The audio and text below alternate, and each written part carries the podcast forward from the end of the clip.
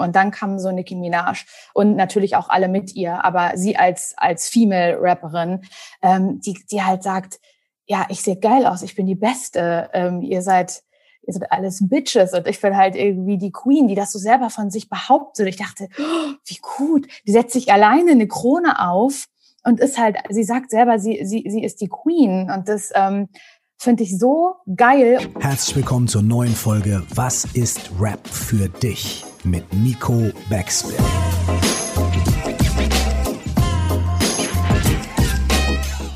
Mein Name ist Curse, nie vergessen. Du musst Hip-Hop lieben, als wärst du immer nur Fan geblieben. Moin, mein Name ist Nico Backspin und herzlich willkommen zu einer neuen Folge von Was ist Rap für dich? Mein heutiger Gast heißt Laura Larsson. Sie ist in Parchim in Mecklenburg-Vorpommern geboren und in den 2010ern nach Berlin gezogen. Hier hat sie Rap für sich intensiv kennen und lieben gelernt. Welche Rolle ein Backspin-Moderator dabei gespielt hat und was sie in den Kellern der Stadt zusammen mit dieser Musik erlebt hat, das erfahrt ihr in dieser Folge, in der sie einen tiefen Einblick darin gibt, was Rap für sie beruflich und im Privaten für eine Rolle gespielt hat. Viel Spaß. Bei mir ist heute Laura Larsson. Wie geht's dir? Gut, ich bin ein bisschen aufgeregt, aber auf eine gute Art. Das freut mich zu hören. Deswegen auch für dich die erste und wichtigste Frage. Was ist Rap für dich? Mhm. Ist auch eine sehr diepe Frage gleich. Aber naja, vielleicht ist sie auch gar nicht deep. Ich weiß es nicht. Ähm, Rap ist für mich, für mich ganz persönlich, bedeutet Rap Berlin, weil ich bin vor zehn Jahren nach Berlin gezogen, habe davor in äh, Parchim gewohnt, wo ich auch gerade jetzt sitze während dieser Aufnahme. Und ähm, da hatte ich mit Rap halt noch gar nichts am Hut in Parchim, sondern habe eher so alternative Punker-Musik gehört. Das war so, ich hatte da so eine, so eine, ja, jahrelang so eine Dorfkonzertphase. Und ähm, da bin ich nach Berlin gezogen. Und seitdem ist halt Rap ein Teil meines Lebens geworden. Und zwar durch, witzigerweise, vielleicht eine, eine Person, die uns beide verbindet, nämlich durch Zino. Ach krass. Mhm. Ja, das ist ja, ja interessant. Genau, den habe ich nämlich ziemlich zum Anfang, als ich nach Berlin gezogen bin, kennengelernt. Und wir haben uns angefreundet über so ein Filmprojekt, so ein gemeinsames. Und haben dann halt viel unternommen. Und ich bin mit ihm durch Berlin gefahren in seinem Auto und er hat halt super viel Haftbefehl gehört. Und es war gar nicht meine Welt bis dahin. Und äh, Zino hat mich da so ein bisschen reingeführt. Und dann bin ich da, das ist exzessiv jetzt nicht geworden, aber dann war ich halt wirklich äh, ganz oft bei Rap am Mittwoch und habe halt so VBT äh, verfolgt äh, bei YouTube und so.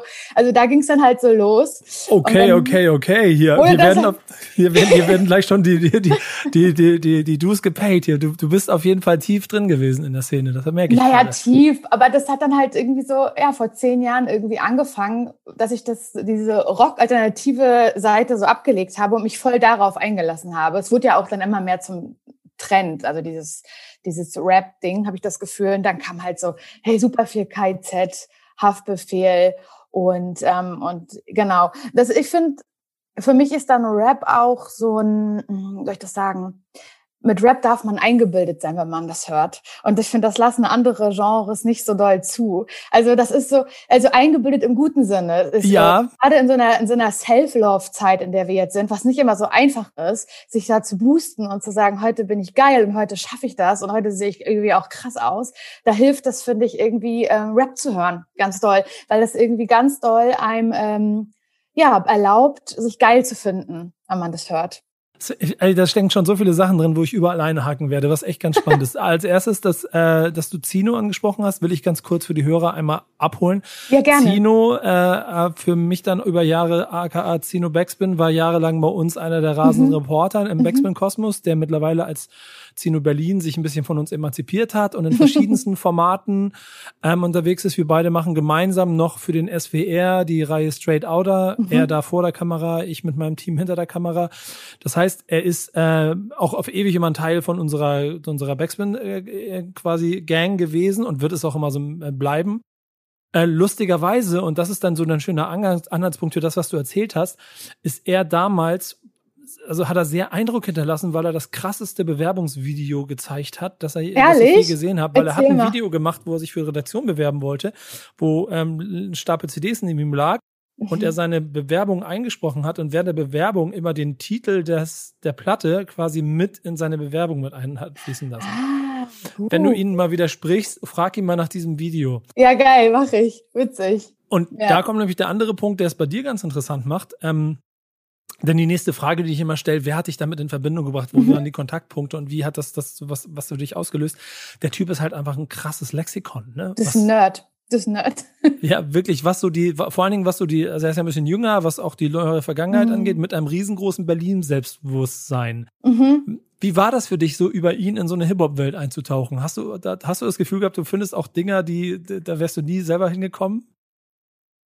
Mm, Ich fand das eigentlich eher beeindruckend, muss ich sagen, weil ich, ich weiß gar nicht, ich ziehe nur sogar noch ein bisschen jünger als ich. Ich glaube schon. Und ähm, das war, also hier aus der Kleinstadt, aus der ich komme, ursprünglich war das immer eher so, dass man sich ein bisschen zurückhält und ähm, ich will nicht sagen, auf dem Teppich bleibt, aber so sehr bescheiden ist. Und das schickt sich auch, sehr, sehr bescheiden zu sein. Und mit Zino war das so, der hat dann auch, ich weiß, ich habe ihn kennengelernt auf einer Party, glaube ich, irgendwo. Und er hat dann angefangen zu rappen, weil er hat dann auch zu der Zeit noch äh, selber gerappt. Ich weiß gar nicht, ob er das noch macht, aber er hat da selber noch gerappt und hat dann da, glaube ich, angefangen zu rappen. Und das fand ich eindrucksvoll, dass sich jemand das ähm, traut. Und ich fand das irgendwie überhaupt gar nicht alles doof, nichts von dem. Ich fand das eher total erstrebenswert, dass er so ein Selbstbewusstsein hat. Und ähm, ich habe mir da eher eine Scheibe von abgeschnitten. Ähm, ja. Das ist, int- ist interessant. Kannst du mir sagen, was der erste Rap-Song deines Lebens war? Der allererste Rap-Song meines Lebens, oh Gott, das war bestimmt ähm, Der dir so ein bisschen. Jein, Jein, ja? Das, Jein. das, halt, das sind nämlich so Dinge, die bestimmt auch in Parchim angekommen sind. Ne? Mhm. Absolut, na klar. Das war also gerade so fettes Brot und fantastische Vier, das war na- das, das habe ich natürlich auch mitbekommen. Ist, ist das aber das, was du damals so als Rap quasi Ja, verstanden hast auch? das habe ich damals als Rap verstanden. Ich habe auch Tic-Tac-Toe als Rap verstanden. Ja, ist, das Lustige daran ist, wenn du die Szene zur Zeit von Tic-Tac-Toe gefragt hättest, hätte sie mit, äh, mit Macheten dich aus dem Dorf Ja. getrieben. Ich kann mir vorstellen. Äh, und heute ist es halt, klingt es halt relativ genau wie das, was passiert. Es ist Irgendwie eine schon, normale ne? Entwicklung. ja. Aber, aber hast du es damals auch schon als, als Rap als Ganzes, als so eine Kultur, als etwas wahrgenommen, das irgendwie anders ist als das andere, was im Zweifel auf Bravo-Hits oder in der, in der, im Schützenfest im Dorf gespielt wurde? Entschuldigung für die Metapher, aber äh, das war Ja, ja, doch, habe ich, habe ich, habe ich schon so wahrgenommen. Ähm, habe ich dann auch später nochmal wahrgenommen. Ich hatte dann nämlich so eine Phase, das war so die typische, wir tragen Baggy Pants und Cappies Phase. Die gab es Ja. auch hier in Parchim in einer Kleinstadt. Und da war ich dann aber eher, und deshalb war für mich irgendwie auch Rap, obwohl jetzt vielleicht auch Menschen mit Macheten kommen würden. ähm, das war so diese Crossover-Zeit und die habe ich auch sehr hart ausgelebt. Also so dieses Limp Bizkit und ähm, POD und wie die hießen. Das war natürlich ja, es war zwar alles rockig und alternativ, aber es wurde ja gerappt. Und der Look war ja auch einer, der, also so optisch gesehen, der im Rap stattgefunden hat, also so wie Fred Durst oder so aussah. Ja. Und da habe ich äh, schon gedacht, das ist was, also da habe ich mich zu Hause gefühlt in dem Moment und da habe ich schon gemerkt, das ist was ganz anderes als das, was jetzt gerade so in den Charts läuft und was auf Bravo Hits 92 drauf ist oder keine Ahnung. Das ist jetzt immer dieser eine Punkt, an dem man so ein kleines bisschen auch nochmal so ein Gefühl mehr mit abholen kann, was die Kultur als Ganze angeht. Jetzt bin ich da so 100 Jahre drin und für mich ist das schon auch immer wichtig klar zu machen, Ja. dass es Kultur ist, dass da andere Elemente dazugehören, dass dein gesamtes Mindset dazugehört. Du hast das ehrlicherweise ja ganz schnell schon getroffen an bestimmten Punkten, wie du deinen Zino-Effekt in Berlin dann auch irgendwann Mhm. beschrieben hast. Aber hast du auch in jungen Jahren früh gecheckt, okay, da gehören auch irgendwie noch so andere Elemente dazu, das ist irgendwie alles ein bisschen mehr, es, es es ist vielleicht auch eine Möglichkeit der kulturellen Abgrenzung von dem Umfeld, in dem man sich begibt. Gab es in Parchim eine kleine äh, Hip-Hop-Szene an einer, an, einer, an einer Tankstelle Gar oder nicht. sowas? Tatsächlich gar nicht. Echt, ich muss es ganz offen und ehrlich so sagen. Ich habe ja auch ein paar Folgen gehört hier mit äh, Inisa und so, also Ja. von diesem Podcast, in dem wir uns gerade befinden. und dachte ich so, ja krass, die ist halt dann so äh, in Frankfurt gewesen und mittendrin. Also die hat wahrscheinlich nicht nur Rap gehört, sondern das auch irgendwie ja gelebt, Ja. ganz automatisch, weil sie so groß geworden ist und genau äh, da Rap herkommt äh, zumindest teilweise. Und das, ich kann dir sagen, es war nicht so. Ich komme wirklich aus einer Kleinstadt, aus einer, ich bin eine super weiße, privilegierte, langweilige Person, die aus einer Kleinstadt in Mecklenburg-Vorpommern kommt. Und es gab diese Szene hier nicht. Ich habe sie zumindest dann nicht mitbekommen. Ähm, also gar nicht, wirklich. Ja. Ähm, Hast du das- denn, hast du denn in Berlin dann aber das gemerkt, dieses Ja. Gefühl? Ja, auf jeden Fall. dann auf, das war, ich weiß nicht, ob ich das sagen aber es war schon so ein kleiner Kulturschock.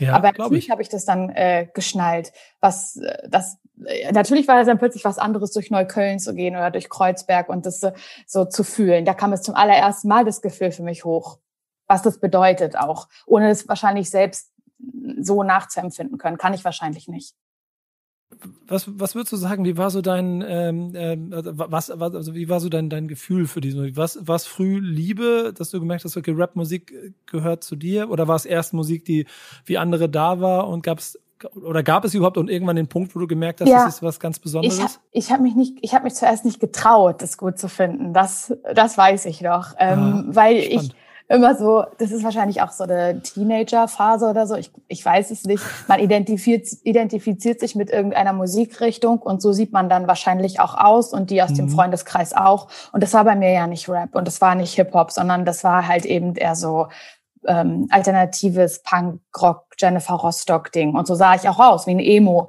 Und ähm, man hat die Menschen, die Rap gehört haben, ja gar nicht gemocht zu der Zeit.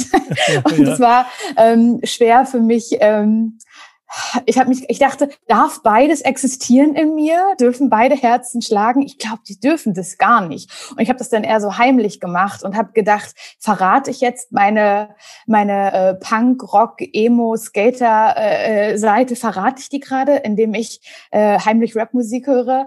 Und das ist dann aber halt irgendwann nachgelassen. Ähm, und dann, es war ja auch genau der Zeitpunkt, würde ich dann sagen, als Rap eh wieder mainstreamiger wurde und viel mhm. mehr an den Charts stattgefunden hat. Und dann genau zu der Zeit hat sich es beruflich für mich auch verändert. Das heißt, ich habe auch neue Leute kennengelernt, weil ich bei Kiss FM angefangen habe, beim Radio, was ja ein sehr urbaner Sender zumindest war. Mittlerweile spiele ich ja auch sehr Charts-Musik, aber damals war das eben ja, noch sehr urban, viel mit Deutschrap und viele Songs gespielt, die woanders im Radio nicht liefen und Künstler gehabt. Und Visavi hat da ja damals auch angefangen bei Kiss FM. Und ähm, da habe ich dann natürlich Freunde gefunden und ein Umfeld, dass ich das andere total abgelegt habe und dass es dann eben Rap wurde. Da ist ja dann ehrlicherweise Berlin ja auch als Schmelztiegel ein, eine wunderbare Stadt dafür, um genau. eine Kultur auszuleben. Ähm, wie muss ich mir das vorstellen, wenn du bei Rapper Mittwoch, da muss man vielleicht auch kurz einmal erklären, das, das in Berlin, äh, ich weiß gar nicht, ich war nie da, muss ich sagen. Ach echt?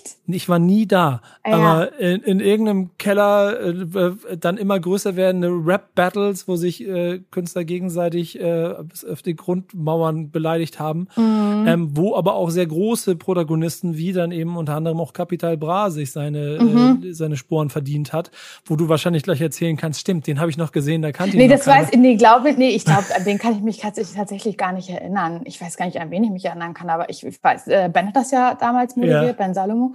Ja. Das, war, das war natürlich mega, weil der auch immer diesen Spruch hatte, dieses Rapper Mittwoch, macht alle mit, doch alle haben halt so mitgemacht. Es war halt so ein richtig krasses Gefühl.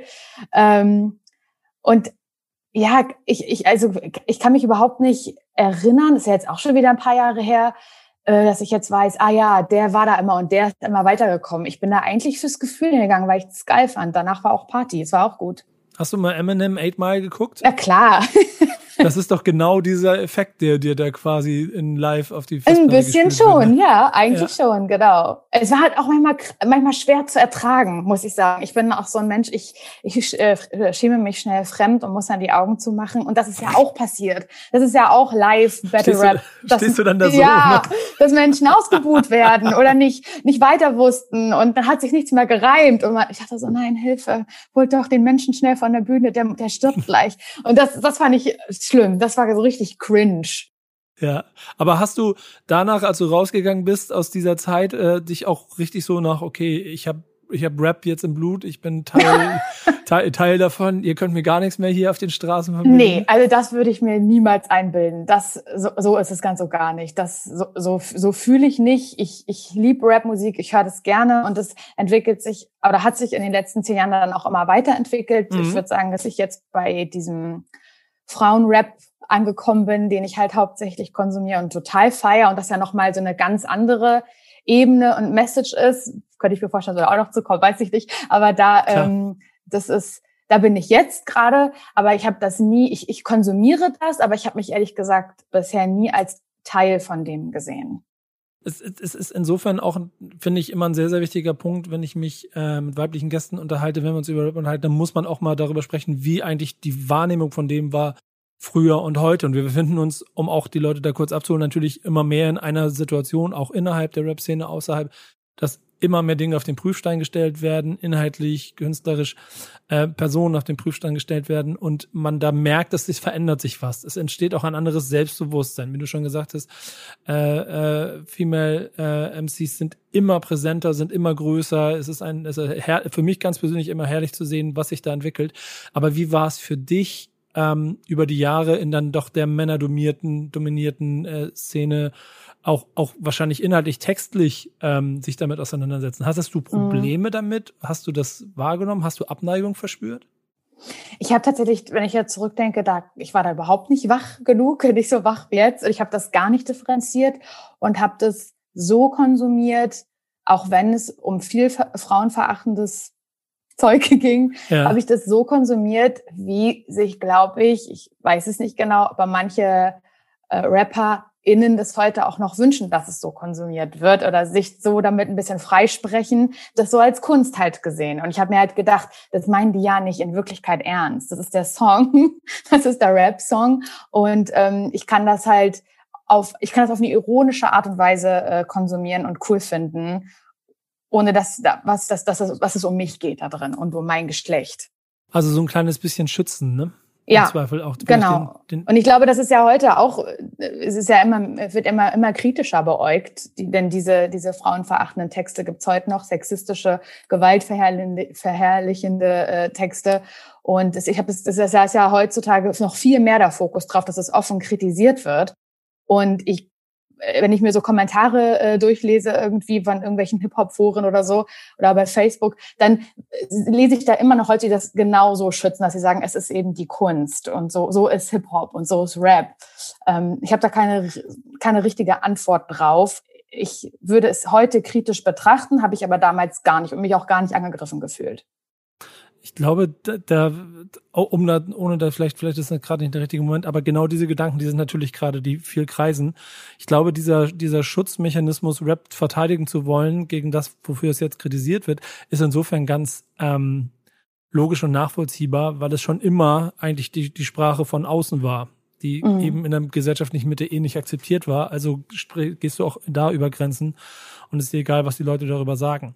Und genau diese Ignoranz hat Rap am Ende auch so groß gemacht, wie es ist. Mhm. Dass man dann, wenn man aber in der Mitte der Tanzfläche steht, Feig Schacht bringt das immer ganz gut mit der Party. Du wolltest immer auf diese Party, bist nicht durch die Tür gekommen, irgendwann hast du, bist du drin gewesen und hast deine eigene Halle gebaut und machst selber die Party. Mhm. Wenn du mhm. dann in der Mitte der Tanzfläche stehst, dann musst du halt doch einmal mehr darauf achten, was du erzählst, mhm. weil dann mhm. halt andere Leute ja. das mitkriegen. Und ich glaube, dann das, was du inhaltlich tust, in dein Selbstbewusstsein zu verselbstständigen, ist dann die Gefahr und dieser Mick-Cocktail, der sich in den letzten Jahren angemixt hat, der dazu führt, dass jetzt einfach mal drüber gesprochen werden muss, spätestens. Ja, so, das, das nur mal so kurz meine drei Gedanken dazu. Und eigentlich ist es ja auch dein, dein Format hier, deswegen will ich da auch nicht weiter drauf eingehen. Aber es ist, finde ich immer ganz wichtig, mal so, weil wir befinden uns da gerade in, in einer, in einer, wie ich finde, wunderbaren Kultur und auch unheimlich tollen Musikrichtung im, im Moment in einer Situation, dass ich das Gefühl habe, es wird sehr viel noch kritischer beäugt, als es vielleicht ähm, früher der Fall war. Und deswegen muss man immer diese, dieses Pendeln versuchen hinzubekommen. Mhm. Ähm, aber ich will wieder zurück zu dir, denn ähm, dazu gehört ja auch, dass Künstler dich geprägt haben über die Jahre. Kannst du so ein paar Künstler nennen, äh, die dich so dein Leben über begleitet haben, die eben genau die Musik waren, die du den ganzen Tag gehört hast? Du meinst in den letzten zehn Jahren? Ja. Ähm, boah, gute Frage. Also am Anfang, ich glaube, der Einstieg war ganz, ganz viel Haftbefehl. Das war, fand ich so so krass. Also das war so eine, das fand ich, das war was so Neues für mich und das war so anders. Ich weiß, Tino hat mal irgendwann gesagt, was hat er gesagt? Also merkst du, wie die Worte sich reimen, wie er sie betont, obwohl sie sich eigentlich gar nicht reimen? Und ich dachte so, ja krass, stimmt. Und seitdem hat er hat so eine eigene Sprache. Also da erzähle ich jetzt wahrscheinlich überhaupt nichts Neues und dir erst recht nicht. Aber der ähm, hat, der, der begleitet mich auf jeden Fall bis heute. Und ich fühle mich auch, ich, das ist richtig schlimm, aber das ist so jemand, wenn ich den höre, fühle ich mich so richtig bad und auch ein bisschen böse. Und da bin ich ja wirklich die letzte Person, die sich eigentlich so fühlen kann, weil ich so gar nicht bin, aber der gibt mir halt so diese bisschen bad Vibes einfach und diese ich scheiß auf alles Attitüde. Manchmal brauche auch ich die. Ähm, und äh, Haftbefehl ist auf jeden Fall jemand, der ähm, mich da ganz doll geprägt hat, zumindest im deutschsprachigen Raum. Ja. Ähm, ich, ich gehe da kurz rein. Ich finde gerne. nämlich den Satz, den du sagst, auch total wichtig, weil so jemand wie Haftbefehl ja genau auf dieser Rasierklinge tanzt. Mhm. Aus inhaltlichen Texten, die, die, natürlich dann inhaltlich mal geprüft werden müssen, aber als Kunstobjekt ähm, oder als Kunstfigur, als der Künstler, der er ist, halt einfach meisterhaft dir quasi da nicht den, so ein bisschen auch den Spiegel vorhält, aber vor allen Dingen auch dieses, diese, dieser, dieser Schritt in dieses besagte Frankfurter Bahnhofsviertel ist mhm. und dich mal ganz kurz mitnimmt auf der Rückbank auf dem Platz neben ihm und du einfach mal gucken kannst. Ja. ja, genau. So ein bisschen voyeuristisch. So ein ja. voyeuristisches Ding. Ich glaube, das ist das, was ihn bis heute auch alle daran fasziniert und warum er auch als Künstler, glaube ich, auch immer noch mal einen Tick anders zu betrachten ist ähm, in Anführungsstrichen egal, was er textlich macht. Mhm. Aber was, was, was sind noch so Künstler, die dir aufgefallen sind? Weil ich gehe davon aus, es war nicht nur Deutschrap, der bei dir gelaufen ist. Ne? Nee, nee, also Nicki Minaj ist für mich auf jeden Fall, sie, ich sage immer, sie ist meine beste Freundin, nur dass ja. sie das nicht weiß, auf einer, auf einer Seinbahnstraßenfreundschaft. Sehr gut. Aber, Aber, funktioniert also. Ja, sie hat das auf jeden Fall, ähm, ja, ich, sie hat mich da richtig abgeholt. Ich feiere sie, ich liebe sie und ähm, auch wenn viele jetzt ja nachkommen, egal ob das irgendwie Doja Cat ist mittlerweile oder ähm, Cardi B und so, die ja natürlich auf dieser Welle mitsurfen und die ich auch feiere. Das für mich kommt da keine Nicki Minaj ran. Das ist, sie ist wirklich mein mein Hero, mein mhm. weiblicher mhm. Hero und von von Anfang an bis jetzt durchgehend. Immer. Ich habe hab mich früher immer jedes Mal darüber gefreut, weil sie das krasseste Feature-Monster war. Immer wenn mhm. Nicki Minaj mit drauf war, hast du gemerkt, wie sie einfach die Rapper, die ja. vorher waren, alle gekillt hat. Ja, ja, das finde find ich absolut faszinierend. Ist sie damit auch für sich so die größte, die größte aller Zeiten? Für mich ja. Ja? Ja. Das heißt, schon. es war ja wahrscheinlich auch eine gewisse Projektionsfläche für die, für, fürs eigene Selbstbewusstsein, oder? Ja, Nicki Minaj 100 Prozent. Hundertprozentig. Das war so dieses, ich meine, das, ich kannte das überhaupt nicht. Also ich kenne das, dass man sagt, oh, ich weiß, ich sehe heute scheiße aus. Oh, ich weiß, ich bin doof. Oh, wie blöd von mir. Das, das, so kenne ich das. So ist man und so finden einen Menschen sympathisch, wenn man selber ähm, seine Fehler offen zeigt und so weiter. Und dann kam so Nicki Minaj und natürlich auch alle mit ihr, aber sie als als Female Rapperin, ähm, die die halt sagt, ja, ich sehe geil aus, ich bin die Beste. Ähm, ihr seid ihr seid alles Bitches. Und ich bin halt irgendwie die Queen, die das so selber von sich behauptet. Und ich dachte, oh, wie gut, die setzt sich alleine eine Krone auf und ist halt, sie sagt selber, sie, sie, sie ist die Queen. Und das ähm, finde ich so geil. Und das, wenn wenn es echt, wenn es manchmal Kacke ist und man selber irgendwie so denkt, beruflich oder was auch immer, oh, ich komme irgendwie nicht weiter und ich bin zu schlecht oder so, dann hör, dann höre ich Nicki Minaj, das ist kein Scherz, dann höre ich Nicki Minaj. Und ja. dann ähm, gibt mir das so ein, so ein Boost.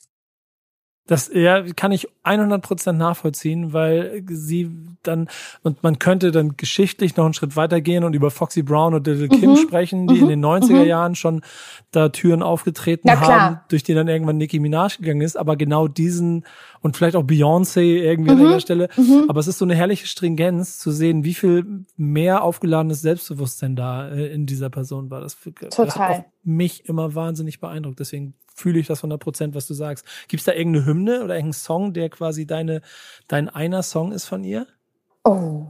Das würde mich mal interessieren. Wenn nicht, Boah. dann ist es auch nicht so schlimm. Das ist jetzt Boah. auch, ist, glaub mir, die, die mieseste Frage, die ich immer kriege, wenn ich irgendwo Fragerunden mache oder so, sag mir deine drei Top-Künstler, sag mir die drei Alben, sag mir die besten Songs letzte Woche. Kann ich nie beantworten.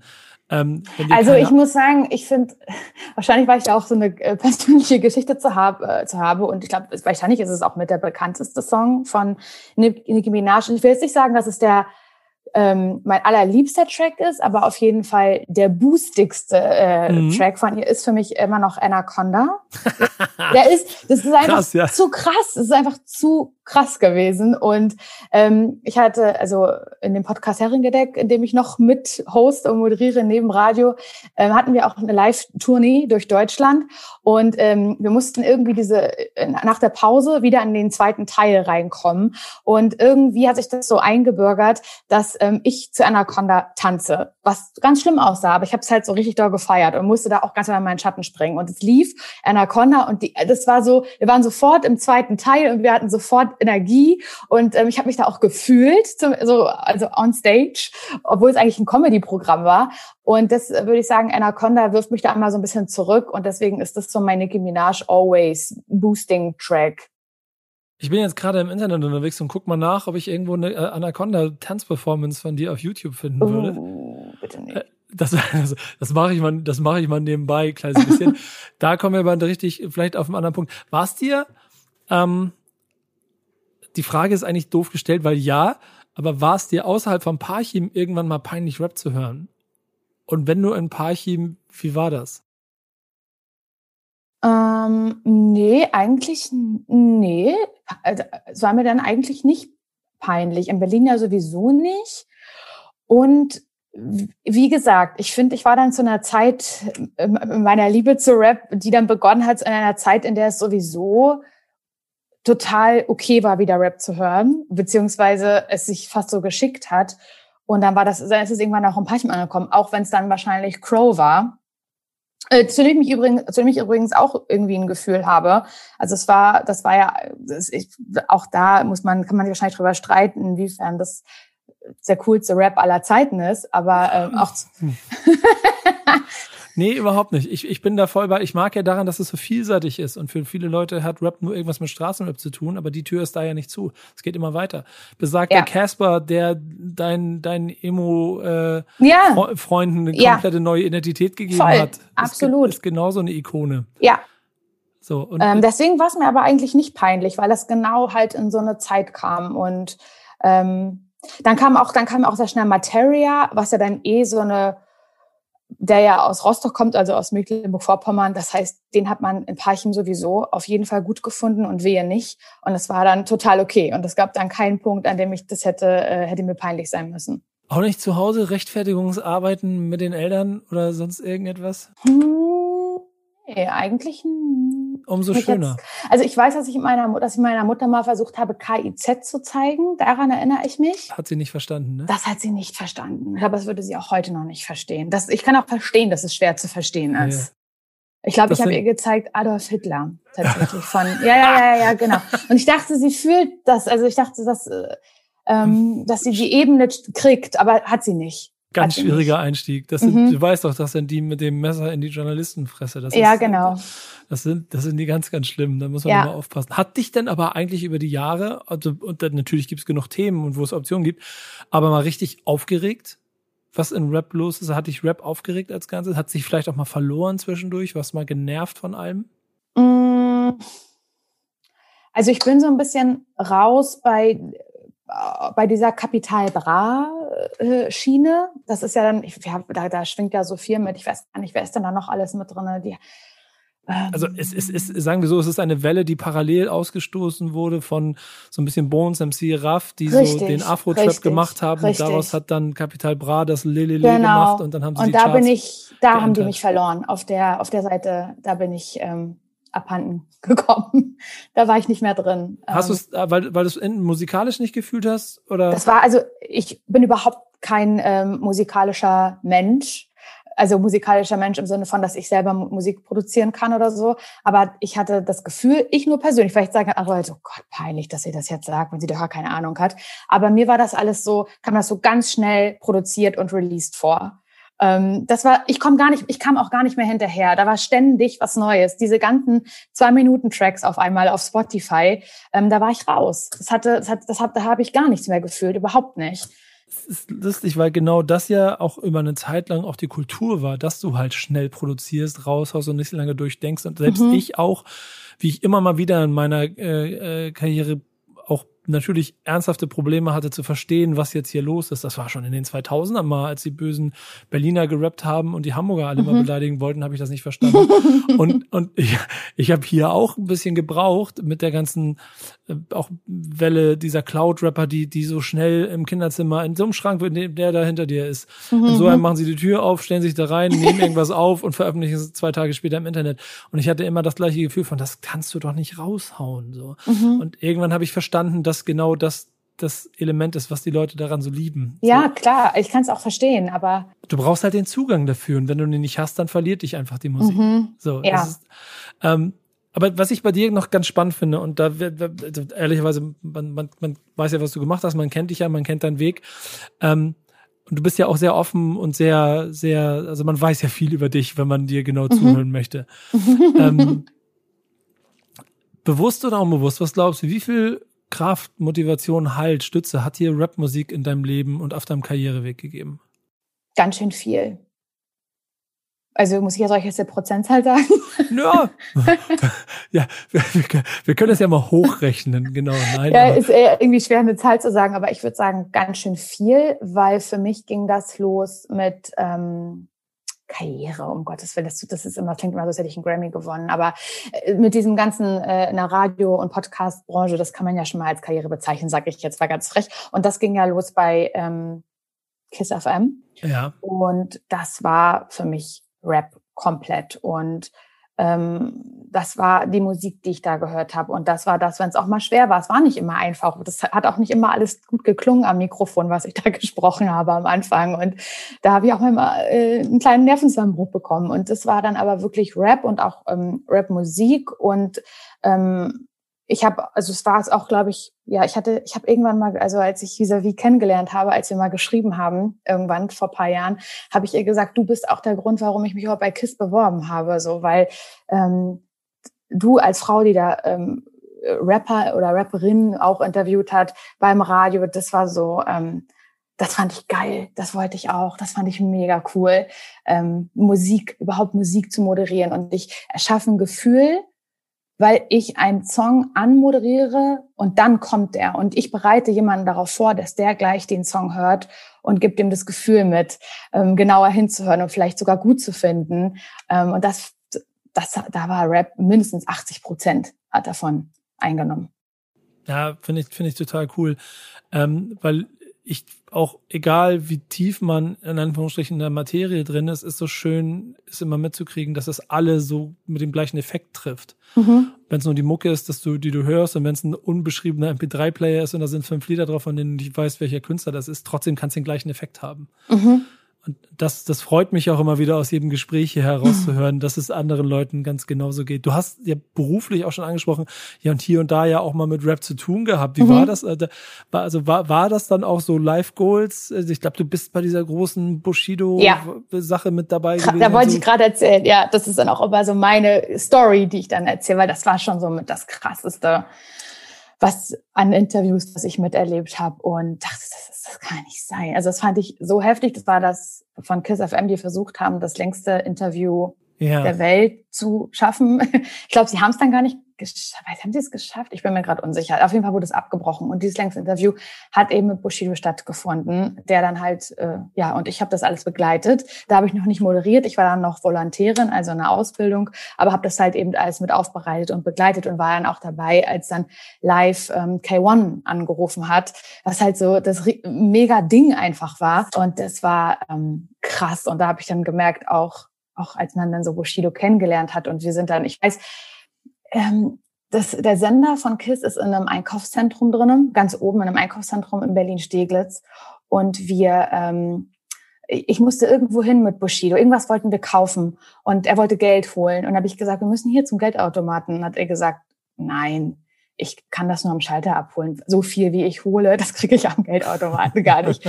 Und es war, ich war so, mhm, okay, alles klar. Und ich war so irgendwie Laura aus Parchim und ich gehe jetzt gerade mit Bushido durch dieses Einkaufszentrum und dann sind wir mit seinem, ähm, auch in seinem Auto ähm, hingefahren. Das war ein Teil des ganzen Interviews, sind wir mit seinem Auto durch Steglitz gefahren in seine alte Schule und ähm, dann kam da plötzlich es war Unterricht, mitten im Unterricht, es war ein scheißegal den Kindern, die sind alle rausgelaufen aus dem Unterricht ähm, und haben, haben sich innerhalb von fünf Minuten hunderte SchülerInnen da vor der Schule ver versammelt. Und dann kam der Hausmeister raus und hat gesagt, kommt alle wieder rein, alle haben Scheiß drauf gegeben. Und Bushido stand halt so dazwischen.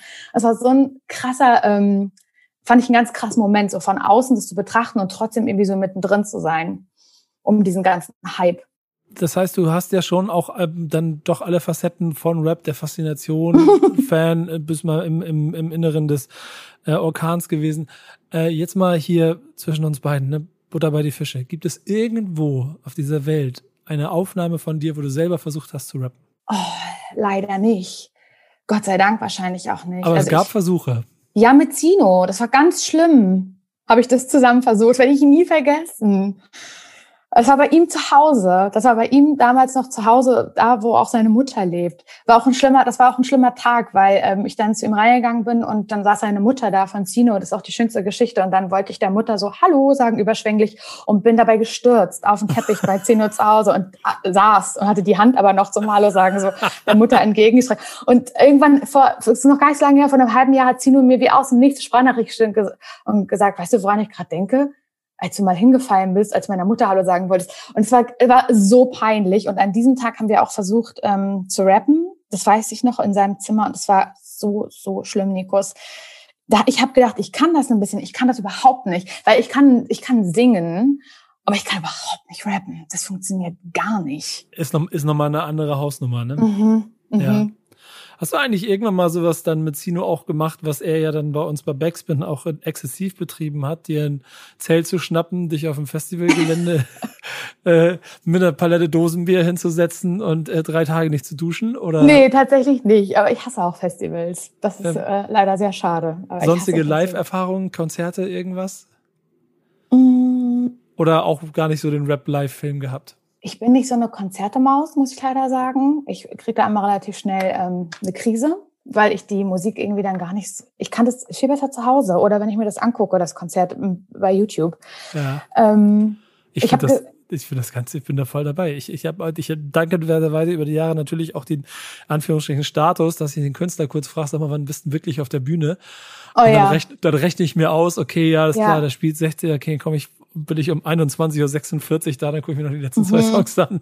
So, so ignorant bin ich mittlerweile dem gegenüber. Also ich kann das 100% nachvollziehen. Ja. Ich hab, kann dieses, die Faszination nicht verstehen. Ich kann mich erinnern an ein Konzert, ähm, und das war so ein, so ein For-Free-Konzert im Mauerpark. Ich glaube, es war in äh, Berlin zur Fête de la Musique irgendwie. Aha. Da ist es ja mal einmal im Jahr Fête de la Musik und überall sind dann so kleine Musikveranstaltungen und kleine Minikonzerte und so. Und der Mauerpark war auch ein riesiges und das war mit KIZ. Und ähm, ich wusste das gar nicht. Und auf, auf einmal war da KIZ auf der Bühne und das war krass. Und dieser ganze Mauerpark ist ausgerastet. Und das war, ich weiß, wir sind dann danach ähm, in Rewe gegangen nach, nach diesem Konzert. Und in diesem Rewe haben alle ähm, gesungen, du Hurensohn. Und ich, die Verkäuferin war so, was passiert hier gerade? Was, was ist mit diesen Leuten los? Und das war, das war krass. Das ja. war geil. Mhm. Ja, das war so ein spontanes Ding irgendwie. Ich merke aber auch, dass wenn man äh, einfach durch die Hard Rapper Mittwoch Kellerschule gegangen ist, dann können die ganzen anderen Veranstaltungen nicht mehr so kicken. Das ist die Erkenntnis, die ich bei dir mitnehme. Äh, was würdest du sagen? Wie, wie ist dein Beziehungsstatus zu Rapmusik gerade?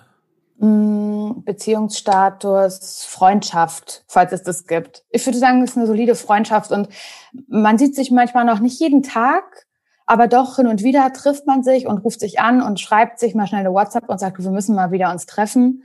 Ähm, aber es ist jetzt, es ist nicht die ganz große Liebe. Es ist auf jeden Fall auch nicht, dass wir sind getrennt voneinander. Es ist eine, es ist eine Freundschaft, aber wir sind in, wohnen in zwei verschiedenen Städten. Schön, sehr schön beschrieben, finde ich, find ich sehr, sehr gut. Äh, und bevor ich noch mit meinen kleinen drei Rubriken komme, die letzte Frage. Äh, auf einer Zehner-Skala, wie viel Rap bist du? Ich selber, ich würde sagen, ich bin fünf.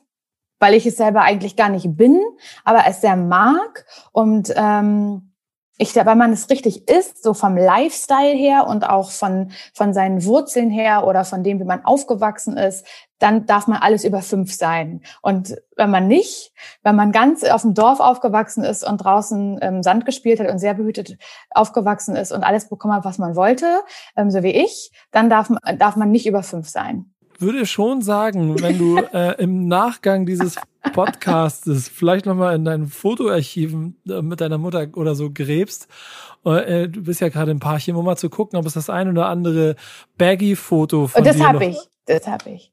Sehr gut, da können wir vielleicht noch den einen oder anderen Punkt mit auf die Skala raufpacken. Okay, okay. Ja, ich habe ich hab, äh, eine, ich, ja, ich weiß noch ganz genau, da waren wir in Freiburg in Ur, im Urlaub in Freiburg und ich habe gesagt, ich will eine Baggy Pants unbedingt haben. Und die waren teuer. Die war von Sanchez, so hieß die Marke. Und ähm, das, die, es waren 95.000 Grad diesen Sommer, aber ich habe diese dicke Jeans getragen, diese dicke Baggy Pants, ähm, weil ich es geil fand. Ja. Ja, sehr gut. Ich, ich, ich, wie gesagt, ich fordere das Bild an dieser Stelle. Äh, Gerne. Es, es gibt am Ende noch so drei kleine Kategorien, die ich durchgehen möchte, Mhm. um nochmal so abzuchecken. Ob wir was vergessen haben. Die erste ist, gibt es drei Künstler, die du unbedingt noch erwähnen möchtest, die äh, jetzt vielleicht nicht genannt wurden? Das passiert nämlich immer mal, dass man viel redet und am Ende kommt noch, ah, ich musste noch unbedingt noch mal den erwähnen. Mm, mm, mm. Boah, da sagst du jetzt aber was. Hm. Ja, Materia habe ich ja schon genannt.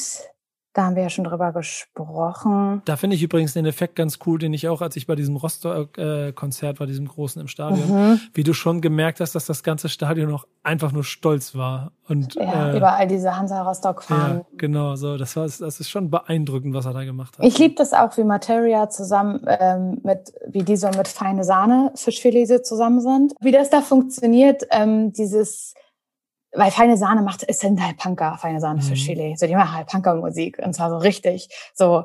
Und äh, die sind aber trotzdem in der Friendship in Materia und machen halt irgendwie gemeinsame Sachen. Und ich liebe, wie das funktioniert und wie man, wie das gemeinsam geht. Ob, und weil das wieder den Kreis schließt zu der Zeit, als ich dachte, ich darf das nicht gut finden, weil ich ähm, meine alternative äh, Seite dann aufgebe. Und ich mag, wie das bei denen äh, aber geht.